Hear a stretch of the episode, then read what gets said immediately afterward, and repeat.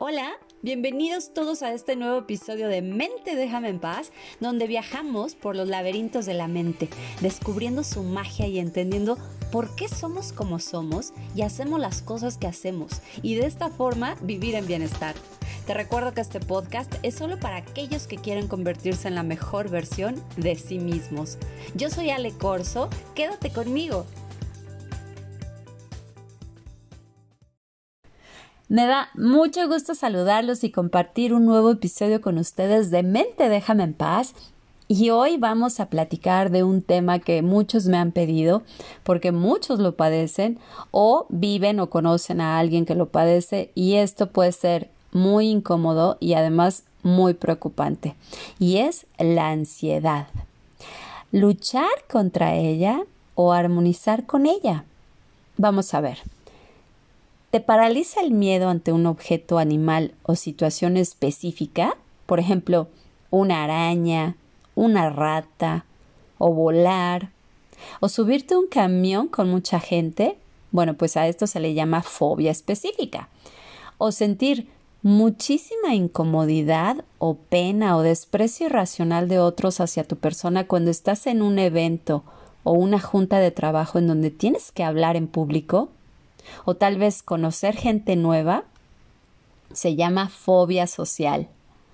O no salir a ningún lado porque sientes que solo en tu casa estás a salvo y si te ves obligado a ir a algún sitio empiezas a sentir miedo y a buscar posibles salidas de emergencia porque sientes que va a suceder una desgracia, le atinaste.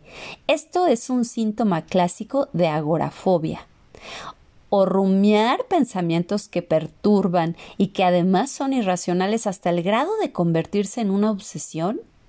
Vivir preocupados por lo que está sucio y todos los bichos que habitan en eso que está sucio?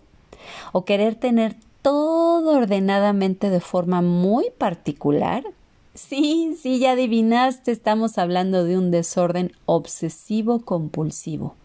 Y muchas veces estas personas con la intención de calmar su obsesión, misma que les causa ansiedad, pues empiezan a tener comportamientos repetidos como por ejemplo lavarse las manos muchas veces o checar que la puerta del auto de su casa esté bien cerrada y esto los lleva a regresarse a verificar varias veces y no lo pueden controlar razonando. O bien, tensión severa de esas que te provocan contracturas musculares por días preocupación constante, impotencia para controlar esas preocupaciones que normalmente pues son por asuntos laborales o de salud o tareas menores como el que un día no prenda el auto y necesitas llevarlo a reparar, es decir, una preocupación desproporcionada en relación a la situación real. Trabajo para conciliar el sueño y sobre todo tener un buen descanso al dormir, porque a veces se logra dormir, pero con pesadillas. Por lo tanto, el cerebro no descansa. Y si el cerebro no descansa, no hay reparación celular. Y todo esto trae una afectación física, desatando una cadenita de sinsabores y malestares. En fin, estas son solo algunas descripciones de lo que llamamos desorden de ansiedad, porque es la misma ansiedad, pero vestida de distintas formas, dando como resultado final una vida sin calidad desatando síntomas casi idénticos como por ejemplo estar nervioso, inquieto o tenso todo el tiempo, tener una sensación constante de estar en peligro, aumento de la frecuencia cardíaca e hiperventilarse. Y esto hace que el pánico aumente porque se, se siente como estar a un minuto de tener un paro cardíaco. Sudoración, temblores, debilidad o cansancio, mucha dificultad para concentrarse porque, claro, la preocupación actual ocupa todo el pensamiento. Problemas para dormir, problemas gastrointestinales y en casos extremos a los síntomas anteriores, existe una sensación de irrealidad y de estar separado de uno mismo así como un marcado temor a volverse loco o a desmayarse, incluso a morir.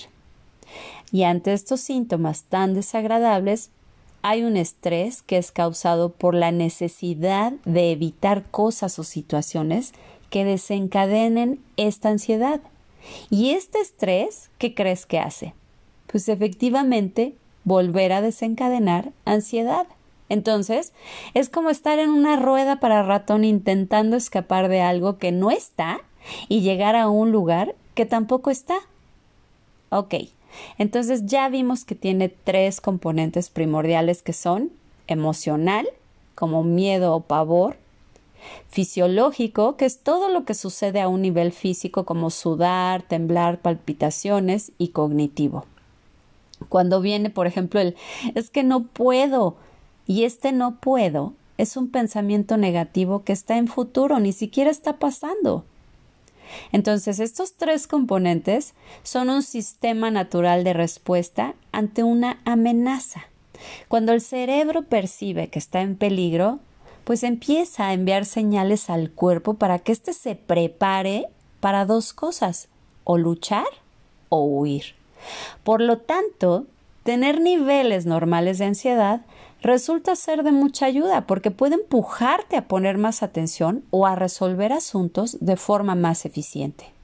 Los niveles de ansiedad pueden adaptarse muy bien a nuestra vida diaria, pero cuando esta ansiedad ocupa el otro extremo de su espectro e interfiere con la vida diaria, entonces disminuye el rendimiento y la calidad de vida de la persona se va deteriorando. Como podemos ver, la ansiedad concretamente es una respuesta a una alarma que prepara nuestro cuerpo para saber cómo reaccionar.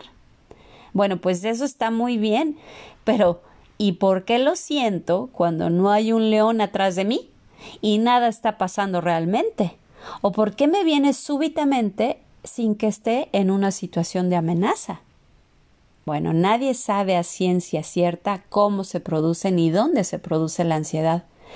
Pero lo que sí se sabe es que se puede mm, disparar o puede ser causada por distintas cosas. Por ejemplo, una condición mental. A ver, ¿qué es una condición mental? Porque suena que uno está medio loco. Aunque les recuerdo que todos estamos un poquito locos, bendito Dios. Pero una condición mental es el estado en que se encuentra tu mente en este momento o actualmente. Entonces, este estado te permite conducirte bien en la vida, te permite sentir y expresar tus emociones, te permite vivir en paz. Por ejemplo, un trauma puede sacarte de un estado mental balanceado porque te mete a un estado de shock en primera instancia y entonces la química de tu cerebro tiene un cambio súbito y esto va a crear una red neuronal nueva y distinta. Y esta red va a generar neuroquímicos cada vez que se active, es decir, cada vez que se active esa emoción. ¿Y qué activa las emociones? Pues los pensamientos. Una persona que vive y revive ese trauma estará constantemente activando esa emoción que a su vez estará activando y liberando lo correspondiente, que es lo que no nos gusta sentir.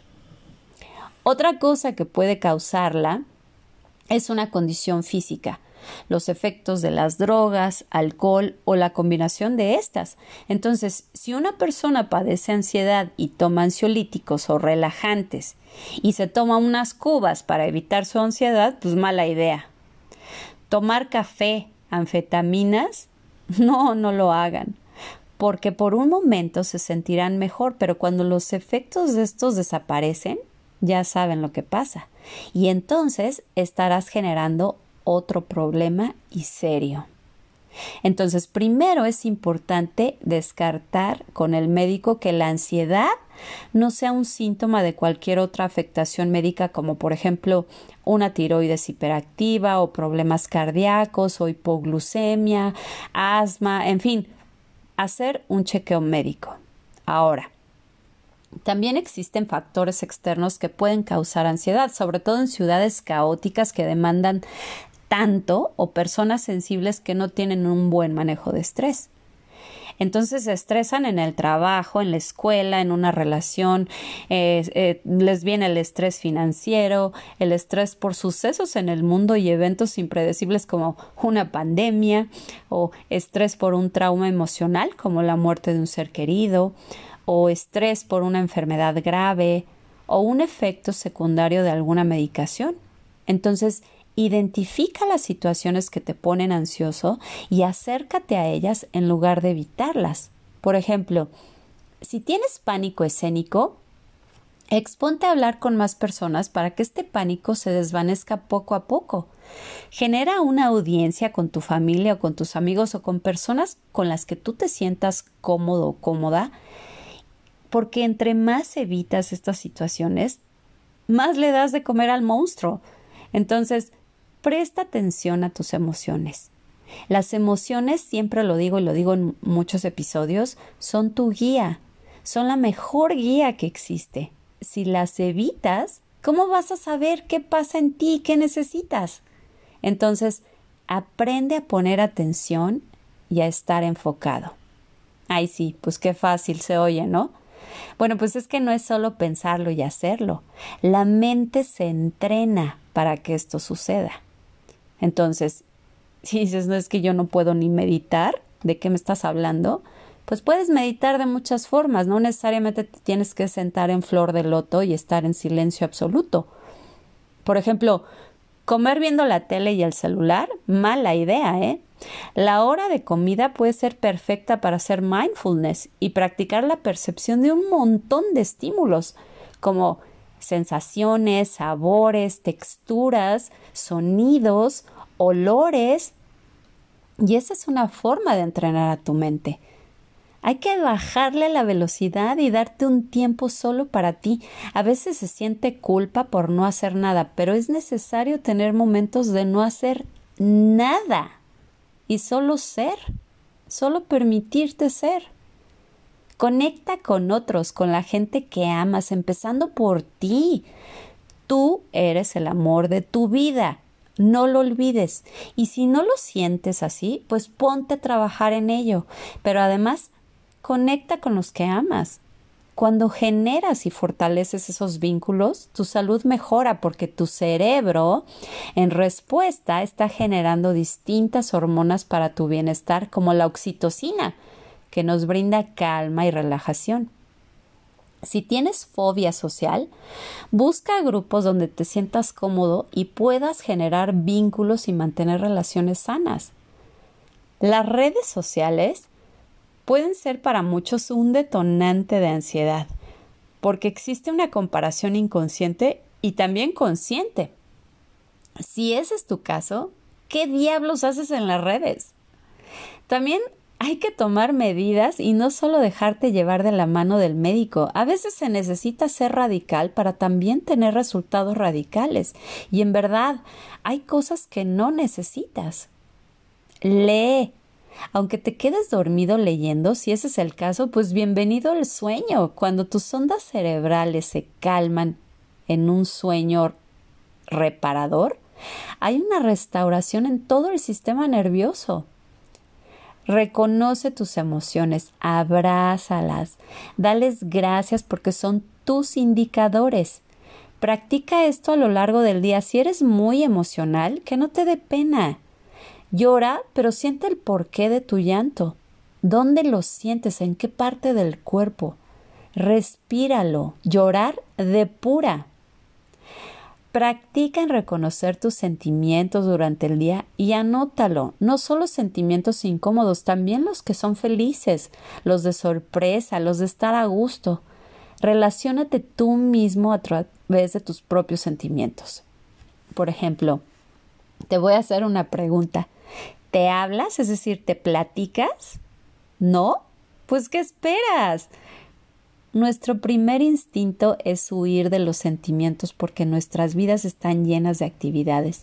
Y si esto que sentimos es incómodo, lo que hacemos es buscar más actividades porque no nos gusta sentir incomodidad. Entonces todo es una prisa y la prisa nos impide movernos a través de nuestras emociones y conectar con nosotros mismos. En fin, todos somos diferentes y son muchos y distintos los factores que pueden contribuir al desarrollo de ansiedad. Y no es fácil identificar la causa de ansiedad o cambiar circunstancias difíciles, pero siempre, siempre, siempre, siempre se puede. Y te diré por qué.